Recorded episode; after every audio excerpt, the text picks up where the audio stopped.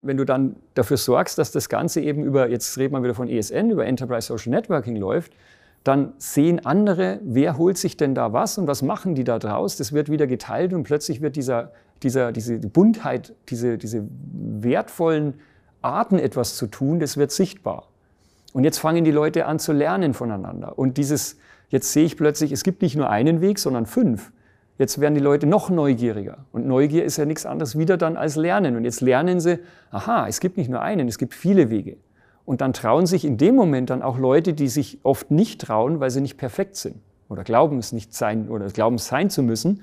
Aber da hat jetzt jemand, keine Ahnung, in irgendeinem Land was gemacht. Das ist jetzt vielleicht nicht der letzte Schrei vom Design. Aber bei denen hat das funktioniert. Und das inspiriert jetzt jemand anderen zu sagen, das könnte ich auch mal probieren. Herzlich willkommen zur Interviewreihe Real Change von Frau Anniko Change. Wie immer geht es um echte Menschen, echte Veränderungen, Geschichten, die wir hier gemeinsam erzählen. Mein heutiger Gast ist Harald Schirmer. Harald ist seit 1989 im Continental-Konzern und verantwortlich für digitale Transformation und Change in der Konzernpersonalfunktion. Als Crossmover war er in Entwicklung, Qualität, Projektmanagement in IT und ist seit 2011 im Personalbereich tätig. Seine Passion ist nachhaltige Organisationsentwicklung mit modernen Beteiligungsformaten auf Augenhöhe. Als Botschafter, Speaker, aber vor allem als Vorbild vertritt er neue Change-Ansätze, ein modernes, netzwerkbasiertes und interkulturelles Führungsverständnis für das digitale Zeitalter. Seit 2017 ist er für New Work verantwortlich, zum Beispiel für die Einführung der cloudbasierten Office 365-Landschaft, Erstellung von Konzepten im Umgang mit Evergreen sowie Aufbau einer globalen Netzwerkorganisation. Im ersten Teil des Interviews sprechen wir über den beruflichen Weg von Harald aus der Elektrotechnik hin zu HR bei Continental. Wie sie es geschafft haben, IT-Projekte in ein ganzheitliches Vorgehen zu transformieren und was es wirklich braucht, damit Menschen zusammenarbeiten und gemeinsam lernen. Nicht mehr Wissen ist ausschlaggebend, sondern Neugier. Echte Erkenntnisse aus der Praxis. Wie immer gibt es konkrete Tipps für euch zum Mitnehmen und ganz viel Inspiration. Ich wünsche euch ganz viel Spaß. Ja, hallo Harald. Vielen herzlichen Dank, dass du die Zeit für das Gespräch heute nimmst. Ja, danke dir, Annika, für die Einladung, der ich sehr gerne gefolgt bin. Das ist irgendwie ganz spannend, weil ähm, ich glaube, das erste Mal habe ich dich gesehen auf der Republika in Berlin. Äh, da hast, das ist ein Stückchen her. Äh, und seitdem, äh, Social Media, Netzwerk, die ganzen Artikel, du bist ja da auch wahnsinnig aktiv in, in dem Bereich. Und fand ich immer sehr, sehr ähm, inspirierend. Deswegen finde ich es jetzt sehr, sehr schön, dass wir heute hier zusammensitzen. Ja, vielen Dank. Ich glaube, wir haben eine ganze Menge auch nachzuholen. Also es gibt in bestimmten Bereichen noch nicht so viele Leute, die versuchen, da auch ähm, das, diese ganzen Buzzwords in, in Aktionen zu übersetzen und in Beispiele, in Stories zu bringen. Ähm, dass, dass da mehr, mehr Leute davon ähm, positiv infiziert werden und zu sagen, okay, ich bin mal neugierig, ich traue mich mal da näher reinzuschauen und mir eine eigene Meinung zu bilden. Ja, deswegen, ähm, wir hatten ja vorhin im Vorgespräch das Thema auch schon mal angesprochen. Ich ja auch letztes Jahr schon mal auf dich zurückgekommen bin, war das Thema, ach naja, IT-Projekte. Ist ja, man führt halt mal so ein bisschen Office 365 ein, das ist ja nur IT. Mhm. Da habt ihr ja bei Continental ja auch nochmal eine ganz andere Erfahrung gesammelt. Also du bist ja im HR-Bereich. Wie kam denn das alles zusammen? Genau, ich bin ja seit elf Jahren jetzt im HR-Bereich ähm, äh, und das erste Projekt, mit dem ich in den HR-Bereich gekommen bin, war recht lustig. Ursprünglich komme ich aus der Elektrotechnik, äh, also ganz weit weg auch von, den, von dem ganzen Thema. Und ähm, in dem ersten Projekt, wo wir Enterprise Social Networking eingeführt haben, war schon die Idee von Continental zu sagen, lass uns das mal auf äh, nicht nur einen Projektleiter äh, auf Projektleiterschultern packen, sondern wirklich verteilen. Und dann gab es eben jemanden, der für IT zuständig war, jemanden, der für das ganze Thema Communications zuständig war, jemanden für das Thema Knowledge Management, Quality, das war bei uns gebündelt. Und dann war damals eine Stelle frei sozusagen und das war HR. Und äh, ich hatte vorher schon sehr viel gemacht mit dem Thema, war also in der Firma schon so ein bisschen bekannt für, für ähm, ja, Ergebnisse liefern in diesem Bereich. Ähm, und nachdem diese drei Stellen schon besetzt war, war das wirklich erst der erste Schritt zu sagen, ja gut, HR wäre halt gut. Und ich hatte halt keine Berührungspunkte damit. Und dann habe ich mir damals die Stellen angeschaut, die es gibt. Äh, und dann war zufällig eine Stelle ausgeschrieben als Organisationsentwickler und Change. Und ich habe mir dann die Stellenbeschreibung durchgelesen und gesagt, okay, also das Einzige, was ich da habe, ist Office-Kenntnisse. Alles andere, also so Psychologiestudium und lauter solche Geschichten hatte ich alles nicht. Und dann habe ich mich darauf beworben, weil ich gesagt habe, ich bin seit 89 in dieser Organisation und die letzten 15 Jahre habe ich eigentlich äh, für mich Change-Projekte begleitet und versucht zu gestalten in meinem Umfeld mit wachsender Reichweite.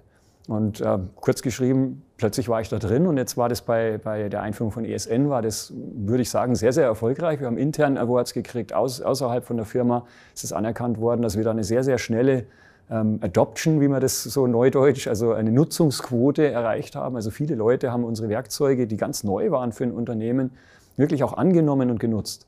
Ähm, und aus dem hat man, glaube ich, auch gelernt. Parallel lief eine Kulturentwicklungskampagne bei uns in der, in der Continental, die ich auch begleiten durfte. Also ich habe da eine sehr enge Verbindung zu unseren Werten und habe die immer versucht, überall sichtbar werden zu lassen. Äh, und dann kam eben zwei, äh, 19, äh, 19 Mann, 2016 war es, Ende, kam dann plötzlich die Frage, wir, wollen da ein großes globales Projekt machen und wir wollen einen zweiten Projektleiter, ob du das machen wolltest. Und das war eigentlich gedacht ein IT-Projekt äh, und und ich so, ja, klar. Also der Name war allerdings Business-Projektleiter, das fand ich sehr spannend. Man hat das in HR ver, äh, verortet. Also die Sichtweise näher am Business dran. Und die Rolle habe ich dann natürlich sehr, sehr gerne eingenommen. Da war das Thema Change drin, das Thema Lernen, Thema Kommunikation, Business-Relevanz. Also und Support auch so ein bisschen das Thema. Und eben wieder dafür zu sorgen, dass das Ganze nicht einfach nur IT-mäßig ausgerollt wird, also installiert, sondern dass der Mehrwert, der in diesen Paketen drin ist, auch wirklich nutzbar gemacht wird für das Unternehmen und für die Leute. Kommunikation und Zusammenarbeit verbessern. Ja, das ist ja ein ganz spannendes Thema. Zusammenarbeit. Also auf der einen Seite höre ich so ach, Zusammenarbeit wird überschätzt. Auf der anderen Seite, ja, ist ganz wichtig. Und das erlebe ich mit manchen Unternehmen. Ja, die Leute sollen mehr zusammenarbeiten. Dann frage ich, ja, wie sollen denn die Leute zusammenarbeiten? Naja, die haben ja E-Mails. Und ich denke, äh, genau, E-Mail, Zusammenarbeit, hm, Widerspruch irgendwie ganz schwierig. Also von daher verstehe ich das, wenn man sagt, es ist, das eine ist das Thema Tools, und da hatten wir ja im Vorgespräch auch drüber. Auf der anderen Seite braucht man ja auch Tools, um wieder etwas leben zu können. Weil wenn ich nicht das Werkzeug dazu habe, was im Mindset und Skillset entwickelt werden soll, dann widerspricht sich das ja auch. Wie habt ihr das denn geschafft, das alles zusammenzubringen? Das ist ja hochkomplex. Also leider wird ganz oft, werden solche Projekte wirklich, wie du sagst, reduziert auf dann Tools. Ähm, und ja, ohne die richtigen Werkzeuge für die richtige Aufgabe funktioniert es nicht. Also wenn ich heute kein Enterprise Social Network habe, dann kann ich keine Netzwerke aufbauen. Es gibt kein anderes Werkzeug, das es kann. Ist das Werkzeug jetzt so wichtig? Müssen wir die ganze Zeit über das Werkzeug reden? Nein, bitte nicht. Aber es ist eine Grundlage, nur um das mal vorwegzuschicken. Das nächste, leider, leider oder wichtig, auch eine Grundlage, die richtige Haltung. Das wird, wir kennen alle das Buzzword Bingo mit Mindset und du musst jetzt und, und Leadership-Diskussionen und so weiter. Ähm, es muss uns irgendwo schon bewusst sein, dass wir aus einer, aus einer Zeit kommen, in der wir sehr, sehr stark produktorientiert gearbeitet haben und das Ganze sehr langfristig. Natürlich mit dem Wunsch, Geld zu verdienen, mit einer hohen Qualitätsanforderung und so weiter. Aber die ganzen Werkzeuge, die wir verwendet haben in der Vergangenheit, waren ausgelegt auf Stabilität ob das Projektmanagement-Methoden sind, ob das Gesprächs-, Kommunikationskanäle, Newsletter, One-Size-Fits-All, Top-Down, Newsletter-Geschichten, äh, serielle Kommunikation, geschlossene Kommunikationskanäle, all das ist entweder eine Abbildung von Taylor, also manche entscheiden und haben das ganze Wissen und andere sollen es abarbeiten.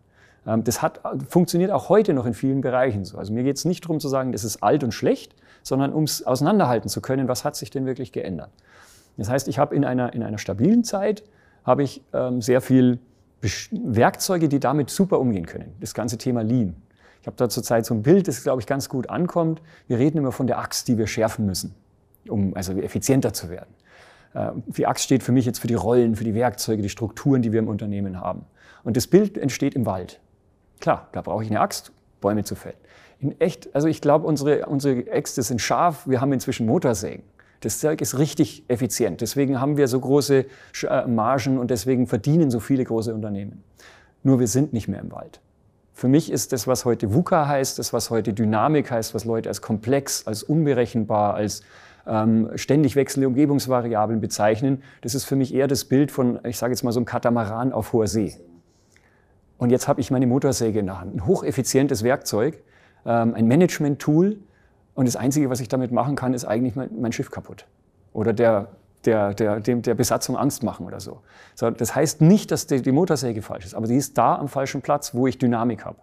Sondern jetzt muss ich eigentlich doch hergehen und muss mir diese ganzen Methoden, die es bei Change, bei Kommunikation, bei Lernen geht, mal übersetzen. Was heißt denn eigentlich jetzt das in einem digitalen Umfeld, wo ich Transparenz habe, wo ich Beteiligung will, wo äh, die Kunden näher zusammenrücken, wo ganz, ganz viele Dinge mich beeinflussen, wo ich heute noch nicht weiß, was morgen ist. Also wenn diese Dynamik, wenn ich die ernst nehme, was passiert dann mit den Werkzeugen? Konkret eine Stakeholder-Analyse aus dem Change Management. Da habe ich doch diese schöne äh, Matrix, wo ich dann sage, okay, also da oben, oben rechts, das sind dann die, die haben maximale Power sozusagen, da schreibe ich dann daneben Terminator.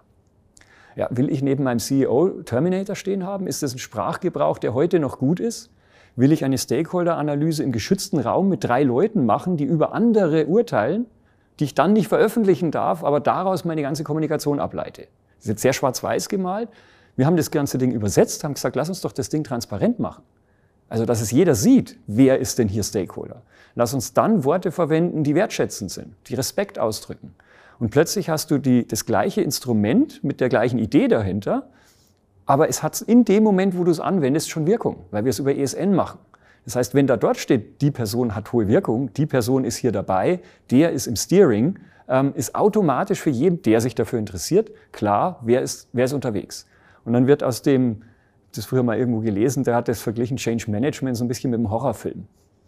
Es ist dunkel, es ist schummrige Musik, keiner weiß, wer da steht, ob er hinterm Vorhang ist und, und es ist irgendwie es ist Informationsdefizit.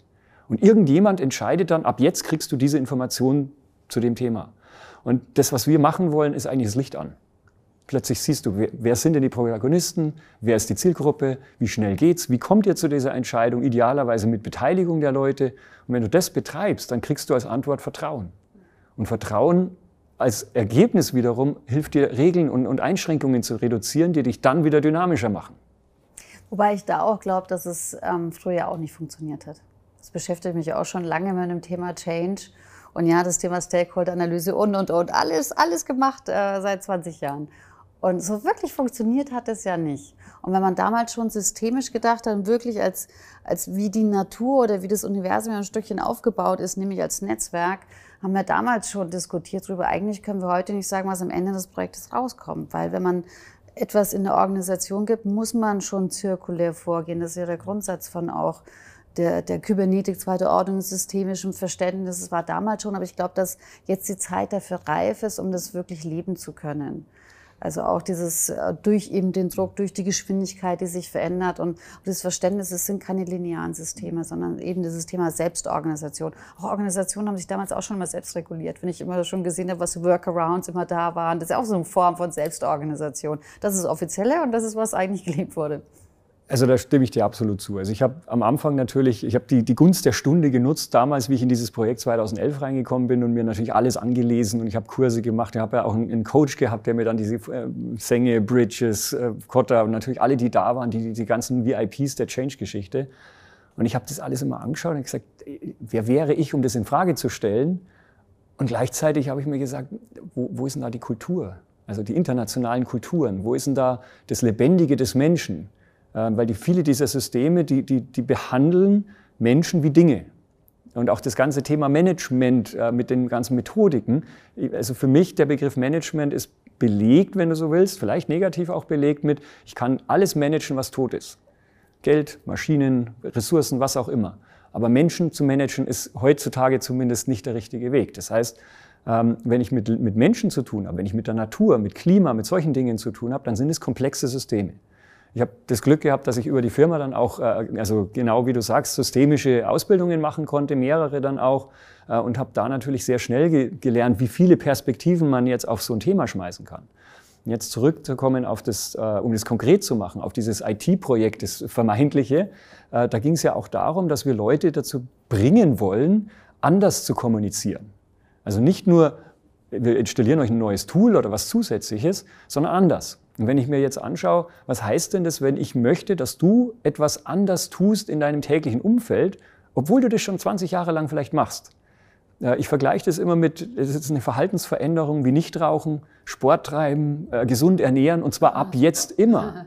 Das heißt, das ist eine Verhaltensveränderung, die geht ins tiefste Innere. Und wir kennen alle die Bilder auf Zigarettenschachteln und trotzdem rauchen Leute weiter.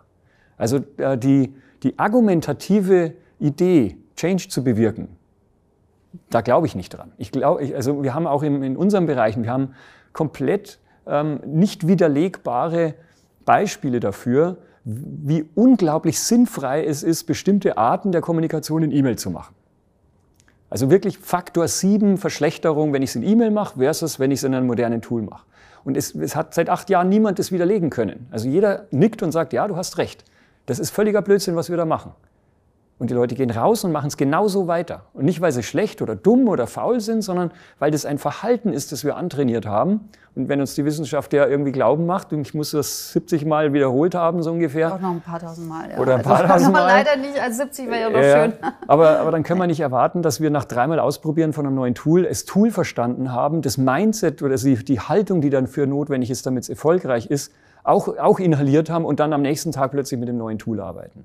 Das heißt, wir brauchen nicht ein Change Management in meinen Augen, wo ich etwas installiere oder etwas mit einem Projekt ausrolle und dann ist es da. Spannenderweise, wenn man die Projektkurve mit seinem Datum und die typischen Change-Kurven übereinander legt, dann stellt man meistens fest, dass wenn das Projekt mit seinen Ressourcen und Commitment zu Ende ist, dann auch der, der Dip kommt, das Tal der Tränen, wo dann die, wo, wo einfach das Commitment weg ist und die Leute schon wieder im nächsten Projekt sind, aber dann eigentlich die Nachhaltigkeit fehlt. Und darum äh, gehe ich eigentlich eher her in das Thema Change-Begleitung, Leading Change äh, bei uns, weil wir sehr viel international natürlich machen.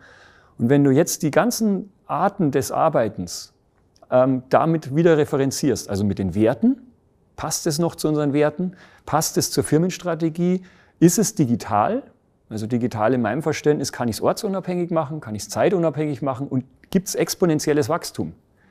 Also das wird ganz oft ein bisschen unterschlagen. Also ein E-Mail ist zwar digital, aber es Man ist, überall machen. Ah, ja, es genau. ist überall, aber äh, Word ist auch digital. Aber exponentielles Wachstum heißt ja eine Bewegung, heißt ja einen, ähm, das ist ja im Endeffekt so eine, eine Sache, die vielleicht ganz langsam anfängt und dann gibt es irgendwo so einen Punkt und ab dann steigt so schnell, dass es keiner mehr aufhalten kann. Also viral gehen ist, glaube ich, so ein typischer Begriff für sowas. So, und äh, eine E-Mail geht nicht viral. Also eine E-Mail ist halt Spam. Hoffentlich. Äh, Im schlimmsten Falle, wenn es alle erreicht. Ähm, aber da passiert ja nichts. Und wenn du jetzt hergehst und sagst, und das haben wir in unserem Projekt gemacht, wir haben uns zum Beispiel die Kommunikation angeschaut. Und natürlich, Kommunikation, das muss alles sauber sein, das muss schön und so weiter. Und dann schicken wir das raus, dann wissen es die Leute. Er hat gesagt, ja, also das müssen wir mal in Zweifel ziehen. Das hatte ich vorher schon mal bewiesen, dass das nicht passiert. Also sehr wichtige Informationen, die per Mail verteilt worden sind. Ich habe das in der Mitte abgeschnitten, das Mail von einem Vorstand, habe einen Weiterlesen-Link hingemacht und habe gesagt, okay, wir schauen dann mal, wie viele Leute auf diesen Link in dem E-Mail klicken. Und das wurde auf einen Blog weitergeleitet, wo wir zählen konnten, wie viele Leute wirklich draufgeklickt haben. Und von dreieinhalbtausend möglichen waren nach sechs Wochen ähm, waren es keine 600. Ja. Also, äh, und das war eine Top-Information, also ein paar Jahre zurück, von einem Vorstand, der neu ins Unternehmen gekommen ist. Und ähm, das war eigentlich traurig für uns, aber eben der Beweis, dass diese, diese hierarchische serielle Kommunikation nicht funktioniert. Technisch schon, aber das ist ja nur die, also noch nicht, dass es dann verstanden worden ist. Ja. Äh, und wenn du das aber weiter denkst, dann ist es ja nicht nur, dass wir Leute informieren wollen. Wenn ich dich jetzt informiere und sage, die Ampel ist ab jetzt blau, was passiert dann? Fragezeichen, was heißt das? Blau. Also eine reine Information macht ja nichts mit mir. Die, die, verändert mein Verhalten nicht, das ist einfach nur eine Information. Also nächstes Level Information, wie kann ich es verbessern? Indem ich die Leute involviere. Also indem ich sie in den Entscheidungsprozess, in den Denkprozess mit reinhole, damit sie im Endeffekt vielleicht weniger Widerstand dagegen haben, dass sie das Gefühl hatten, sie haben einen kleinen Finger am Lenkrad von dieser Reise. Ähm, und dann, dann hast du sie involviert. Und dann, wenn du die Information mit der Involvierung hinkriegst, dann ist die Ampel immer noch blau, aber immer noch ist, passiert ja nichts. Also ist die nächste Stufe wäre dann die Aktivierung. So, also ich ändere irgendwas aufgrund dieser Kommunikation. Und das Spannende daran war, wir konnten nicht mehr kommunizieren. Wir haben in dem gesamten Projekt über zwei Jahre 140.000 Leute äh, hatten die, die neue Software bekommen, jeden Tag 1500 Leute migriert. Also richtig heftig. Äh, und das sechs Monate lang. Ähm, und es, wir haben dreimal mit, mit, der Gießkanne kommuniziert. Einmal, das Projekt gibt's, wir fangen jetzt an, wir sind jetzt fertig. Weil wir wussten, es liest eh keiner. Ähm, aber wenn es einer liest, dann hat er zumindest noch ein bisschen so den Anhaltspunkt von dem, wie es halt äh, früher war. Und alle andere Kommunikation, es gab schon E-Mails, aber die mussten alle quasi durch diesen Filter, wenn derjenige das Mail bekommt, ist es für die Person jetzt relevant? Und was ist die Aktion, die dann passieren soll, wenn er dieses Mail bekommt? Und was ist die Konsequenz, wenn er sie nicht macht? Und wenn da nicht irgendwas war, wo man sagt, okay, wenn er das nicht macht, ist echt blöd, dann gibt es das Mail nicht. Und das hat natürlich dramatisch die Mails reduziert, aber die, die dann übrig geblieben sind, die waren relevant. Und die Leute haben sehr, sehr schnell gemerkt, wenn sie das bisschen lesen, dann fehlt ihnen nichts. Das Ergebnis von dem Projekt waren, wir hatten 71 Prozent der Leute waren zufrieden oder sehr zufrieden in, in der globalen Geschichte. Und das war natürlich ein riesen, riesen Erfolg. Also wir haben die Kommunikation damit verändert, indem wir sie relevanter, persönlicher und, und, und ähm, ja, konsequenzenreicher, sage ich jetzt mal, gemacht haben. Und so haben wir es dann im Endeffekt auch mit den anderen Themen gemacht. Jetzt Change, indem wir es Change-Begleitung gemacht haben. Wir haben nicht gesagt, es gibt irgendwann die Installation und dann gibt es ein Kommunikationspaket. Sondern wir haben gesagt, lass uns das mal anschauen. Also was ist eine Veränderung heute? Veränderung fängt nicht an, wenn die Veränderung da ist, sondern die hat einen Vorlauf. Also wir müssen uns überlegen, was passiert denn vor, während, auch ein wichtiger Punkt, wird auch oft vergessen, und dann natürlich nach der, nach der Veränderung. Und zwar nachhaltig nachher, also auch bis Jahre danach. Und, und haben dann das Ganze natürlich ein bisschen schicker zu machen, an der Storyline, an einem Buch entlang gemacht, ja, per Anhalter durch die Galaxis. Antwort ist 42 und keiner wusste die Frage. Das war die Idee dahinter, um die Leute neugierig zu machen. Das heißt, die haben jetzt plötzlich äh, gehört, okay, da gibt es jetzt ein Projekt, das heißt 42, was soll denn das? Sie haben eine Frage gestellt, weil sie hatten einen Gap, den sie aufklären mussten. Und äh, über diese Geschichte, die wir da gemacht haben, äh, konnten wir natürlich dann sagen, ja, und 42 Tage vor der Migration kriegst du deine erste Information. Sechs Wochen. Und, und so sind diese Bilder, die dann quasi über den Film gekommen sind, immer wieder reingekommen. Und wer den Film kennt, da gibt es so diese Headline Don't Panic. Wir haben uns das lizenzieren lassen, dass wir es auch verwenden dürfen und haben ganz am Anfang haben wir uns Handtücher gedruckt mit Don't Panic und haben überall draufgeschrieben Don't Panic. Was macht es, wenn jemand sagt, don't panic, wissenschaftlich, für Negatives hören die Leute nicht, die hören nur Panik und sagen, oh mein Gott, da kommt was Großes. So, und dann ist es aber gar nicht mehr so schlimm geworden, weil wir haben sehr begleitet und dann war es quasi das Expectation Management, hätte man früher gesagt, Erwartungshaltungsmanagement. Wir haben gesagt, hey, da kommt was. Und dann ist es aber durch eine sehr, sehr gute Begleitung gar nicht so schlimm geworden und dann haben die Leute gesagt, ja, warum habt ihr von Panik gesprochen, so schlimm war es doch gar nicht. Also du hast die Leute dann schon quasi sehr früh vorbereitet, da kommt was, da solltet ihr aufpassen. Es war schon ernst genommen, aber eben nicht in der Form von, Achtung, jetzt müsst ihr das installieren, sonst passiert was, sondern eher so spielerisch die Leute so neugierig gemacht. Das finde ich so schön, weil es ist ja, es geht ja auch nicht darum, jetzt alles rosa-rot anzumalen. Na, überhaupt nicht. Also es ist ja auch für jede Umstellung und wenn man Routinen im Alltag verändert, dann ist es am Anfang erstmal ungewohnt und doof. Also will ich erstmal das einfach so weitermachen, wie es halt schon quasi auch körperlicher quasi eintrainiert ist. Weil sie kennen das ja, wenn man dann irgendwie so seine Routine Autofahrten hat ja. und denkt sich, ah oh ja, stimmt, die Straße ist gesperrt. Ah, oh, ich bin aber wieder so autopilotmäßig in die Richtung gefahren. Ich wollte das ist ja auch immer Brief so ein, abgeben oder so. Ja, genau. Oder so ein, so ein, auch das ist ja im Alltag ganz normal und dass man dann natürlich so gewisse Schleifen hat, ähm, wenn etwas verändert wird, auch auf einer Tool-Ebene, was dann auch etwas mit mir natürlich ähm, auch tut. Es ist auch was, glaube ich, mit dem respektvollen Umgang mit sich und anderen, äh, wirklich mal zu sagen, Veränderung macht aus Profis Anfänger. Und zwar auf jeder Ebene. Das heißt, wenn ich dir eine neue Software gebe, wenn ich dir ein neues Gerät gebe, dann bist du erstmal unerfahren. Und äh, wir haben irgendwie, vor allen Dingen in Deutschland, international ist es nicht so schlimm, aber in Deutschland sind wir, sind wir so konditioniert, dass wir immer gut dastehen müssen, dass wir immer alles wissen müssen. Vor allen Dingen, je weiter du in der Hierarchie gehst, nach oben gehst, umso mehr ist der Duktus da, ich muss es wissen. Ich, hab die, ich, ich kann führen, ich habe die Entscheidungsgewalt. All, all das ist eher so ein, so ein wissendes, äh, äh, ähm, äh, ja, so ein wissender Duktus. Und was du aber eigentlich in der Veränderung und vor allen Dingen jetzt auch VUCA und in der ganzen Unsicherheit brauchst, da brauchst du ja niemanden, der da steht, ich weiß, wie es geht, weiß, weiß keiner mehr. Du brauchst jemanden, der sagt, wie könnte es denn gehen? Ja, wie, mit wem könnte ich denn reden? Und wen, wen könnte man denn mal da mit reinholen? Und was könnte man denn mal anders machen? Und lass uns doch mal, also eher die fragende Haltung ist in Change natürlich wichtig. Und die zu erzeugen, ist Neugier, äh, ist ein, eine Möglichkeit. Also für mich eine sehr relevante elementar, weil wenn ich nicht wenigstens Neugier, und Neugier ist ja für mich also emotional schon eher neutral, mhm. weil ich kann immer noch neugierig sein, aber ich weiß, okay, das ist, könnte was Negatives sein, ich bin trotzdem neugierig, mal herauszufinden, was es denn genau ist. Ja. Ähm, bei Interesse ist schon wieder so, da müsste man eine positive Grundhaltung dazu haben. Aber Neugier, da darf man ja auch ruhig mhm. mit einer gewissen Skeptis, Skepsis darf man ja auch daran gehen. Aber wie habt ihr das denn ganz konkret dann gemacht mit den vielen Mitarbeitern? Also das eine ist Handtuch verteilen? Nein, haben, das, war, das war jetzt nicht der. Ähm, also wir reden jetzt von einem gesamtheitlichen Thema. Also was, was war für mich äh, schon die Erfahrung aus dem, aus dem äh, Enterprise Social Network äh, Implementierung? Damals hatte ich ähm, aus der früheren Erfahrung erlebt, wenn die ähm, Tools machen nicht den Unterschied, wenn die Menschen nicht damit umgehen können. So, wann gehen Menschen mit etwas um, wenn sie sich sicher fühlen, wenn sie keine Ängste haben? Ähm, wann haben sie keine Ängste, wenn sie Begleitung haben? Wenn sie es entweder vorgemacht kriegen, wenn jemand nebendran es schon mal macht oder wenn sie in einem sozialen Kontext sind, wo Fehler machen und ausprobieren völlig normal ist. Ich würde behaupten, in vielen Firmen ist das nicht so. Also letzteres. Äh, so, das heißt, äh, um hinzukommen zu einem, zu einem, zu einem äh, zu, zu, einer Haltung zu sagen, hey, äh, da ist ein Knopf, ich drücke mal drauf. Ähm, das klingt jetzt so banal, aber wir haben das in der Vergangenheit über Jahrzehnte im Endeffekt den Leuten abtrainiert. Wir haben ihnen gesagt, wann sie was, mit welchem Tool, in welcher Zeit, wie zu tun haben. Äh, und oft sind dann auch natürlich, jetzt das ist das IT-Thema, wenn da irgendwo ein Knopf war und ich habe den gedrückt und da ist was nicht gegangen, was musste ich dann tun? Ich musste Absolution leisten, ein Ticket aufmachen. Also das wurde ja delegiert. Ich konnte mir ja nicht selber helfen, weil ich habe keine Adminrechte. Das heißt, ich musste jemand anderen um Hilfe bitten, weil ich habe was gedrückt, was ich nicht hätte sollen vielleicht. Also es war alles irgendwie so ein äh, schwer. Ich nenne, will es nicht sagen negativ, aber es war schwer belegt. Das heißt, wenn, wenn du nur das machst, was du sollst, dann brauchst du keine Tickets aufmachen, dann läuft alles, dann ist dein Chef zufrieden und dann läuft es in der Firma. Und plötzlich kommen wir in eine Zeit, wo lauter neue Knöpfe da sind, wo sich die Knöpfe plötzlich ändern wo ich neue Werkzeuge bekomme oder ein anderes Werkzeug plötzlich weg ist und mir plötzlich niemand mehr sagt, welche ich drücken soll und es auch noch fünf Wege gibt, es zu tun.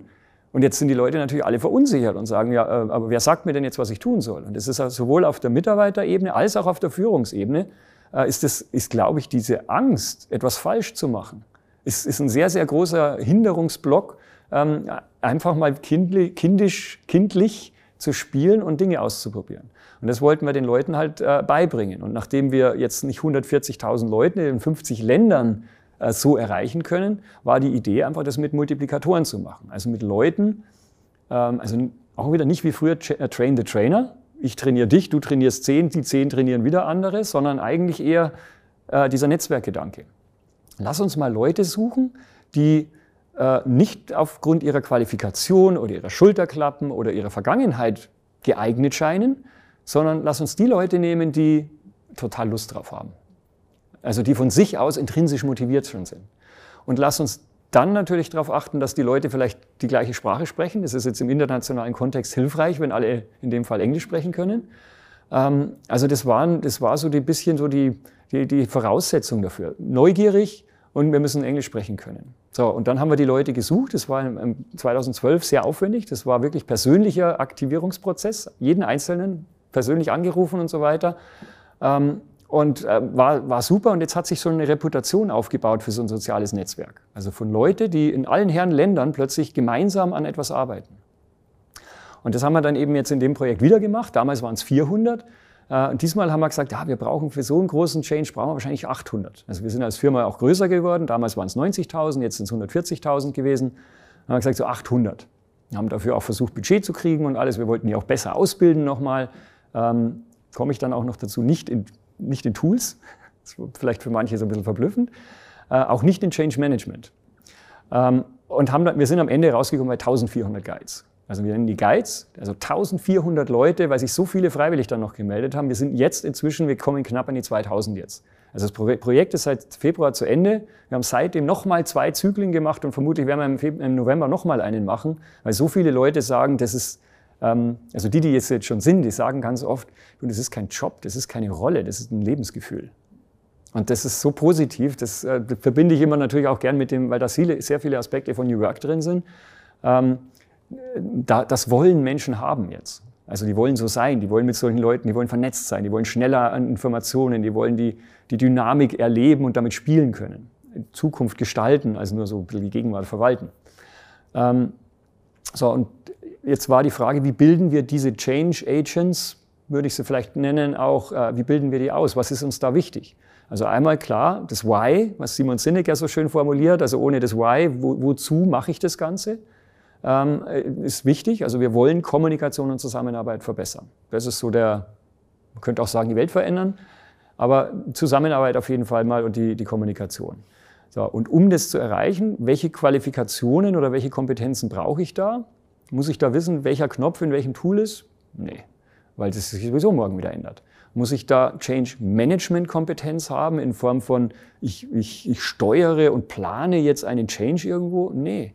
Das sollen Leute sein, die Lust haben, das Neue auszuprobieren, mit, äh, die Kompetenz haben, das mit anderen zu teilen, daraus wieder zu lernen, darüber sichtbar zu werden als Role Models.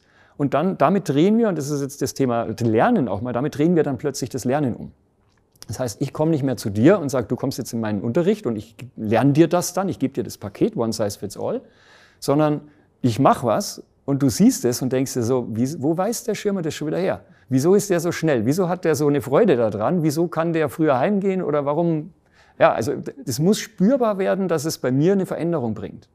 Und dann kommst du zu mir und sagst, du, wie geht denn das? Wie machst denn du das? Und das ist nichts anderes wie Neugier. Und das ist die Basis für Lernen, für das Interesse. Und dann kannst du, wenn du den Leuten dann, wenn wir den Guides dann beibringen, wie du zuhörst, nicht Lösungen anbieten, sondern zuhören. Ähm, ja, was brauchst du eigentlich? Wie sieht denn dein Prozess im Moment aus? Macht es Sinn, deinen Prozess zu digitalisieren? Oder müssen wir mal reinschauen, ob der Prozess vielleicht überhaupt notwendig ist oder ob wir ihn anders machen sollen. Und diese, diese gemeinsame Arbeit auf Augenhöhe dann eben mit einer, mit einer großen Wertschätzung. Also du bist nicht falsch, du machst es alt oder so, sondern ja, du bist ja erfolgreich, so wie du heute bist. Jetzt ändert sich gerade was. Hier habe ich so in meinem Bauchladen ein paar Möglichkeiten. Lass uns mal schauen, was passt. Und das, daraus entstehen Stories, die wir dann natürlich wieder teilen können. Du hast es gerade so erwähnt, ist, äh, mit, mit, der, mit der Neugier und mit dem, mit dem Feuer. Ich sag mal, so wenn ich hier was esse und es, man sieht, es schmeckt ja. mir, dann entsteht automatisch so, darf ich mal ein bisschen probieren? Ja, Nur so genau. ein kleines bisschen. Genau. Und wenn man dann mal so einen Geschmack auf der Zunge hat, denkt sich, oh, das ist ja auch lecker, da nehme ich auch ein Stück von. Ja. Ähm, mal so eine Metapher gesprochen. Ähm, und das hat, also gerade bei solchen Themen wie mit einer IT, das ist ja oft schon so, oh, IT negativ. Aber dieses eben Vorleben, also das immer wieder auch mit diesem, was du auch gesagt hast, Role Model. Und das, das geht wirklich nur, wenn ich wirklich selber ein Interesse dran habe und eine Neugier. Wenn ich oder die Mufti jetzt sagt, so, du in der Region bist jetzt dafür verantwortlich, dass es, dann wird es natürlich ganz schwierig. Naja, ich würde auch sagen, ich würde es mal sogar in eine andere Richtung nochmal verstärken wollen. Ähm, wenn, wäre es nicht arrogant, wenn ich aus Hannover, aus der Hauptverwaltung heraus äh, behauptet zu wissen, wie man in Shanghai Change macht. Und wäre es nicht naiv zu glauben, wenn ich es wüsste, dass es in Brasilien genauso geht. Also jetzt mal ganz pauschal gesprochen, wenn ich die Kulturen ernst nehme, wenn ich die Diversität und nicht nur Mann, Frau, sondern die ganze Diversität, die wir haben, wenn ich die ernst nehme, und zwar nicht als ein Problem oder als eine Aufgabe, sondern als einen Reichtum, als eine Möglichkeit, dass nicht ich entscheiden muss, wie bei dir Change geht, sondern dass ich versuche, Leute aus den verschiedenen Kulturen und Perspektiven so neugierig zu machen, dass die selber in ihrem Kontext, in ihrer Funktion, HR, IT, Controlling oder Business, in ihrem Land, in ihrem Standort, auch in Deutschland, ein Standort in Ingolstadt ist vermutlich oder ist anders als einer in Hannover, ähm, dass, dass diese Komponente zum Tragen kommt dass die lokalen Leute, die dezentral sitzen und ja drin sind im Geschehen, die wissen, was an dem Standort gerade relevant ist, die wissen, was in ihrem direkten Umfeld gerade äh, Wogen bringt oder glättet, wenn, wenn, die, wenn die handlungsfähig werden, wenn die sichtbar werden können für, die, für das, was sie da machen. Und wir im Endeffekt nur, nur ihnen zuarbeiten, Steine aus dem Weg rollen, ihnen, äh, das äußert sich dann ganz pragmatisch. Sie kriegen Rohmaterialien. Die kriegen nicht irgendwelche Dateiformate, die sie nur mit einer Agentur bearbeiten können, sondern sie kriegen Rohmaterialien. Die können Sie sofort so verwenden, aber Sie können sie entweder übersetzen, Sie können sie, äh, also nicht nur sprachlich, sondern auch inhaltlich, Sie können Ihre eigenen Bilder reinmachen. Also wirklich auch so eine, diese Freiheit damit reinzupacken. Wenn du, das, wenn, wenn du dann dafür sorgst, dass das Ganze eben über, jetzt reden wir wieder von ESN, über Enterprise Social Networking läuft, dann sehen andere, wer holt sich denn da was und was machen die da draus. Das wird wieder geteilt und plötzlich wird dieser, dieser, diese Buntheit, diese, diese wertvollen Arten etwas zu tun, das wird sichtbar. Und jetzt fangen die Leute an zu lernen voneinander. Und dieses, jetzt sehe ich plötzlich, es gibt nicht nur einen Weg, sondern fünf. Jetzt werden die Leute noch neugieriger. Und Neugier ist ja nichts anderes wieder dann als Lernen. Und jetzt lernen sie, aha, es gibt nicht nur einen, es gibt viele Wege. Und dann trauen sich in dem Moment dann auch Leute, die sich oft nicht trauen, weil sie nicht perfekt sind oder glauben es nicht sein oder glauben es sein zu müssen.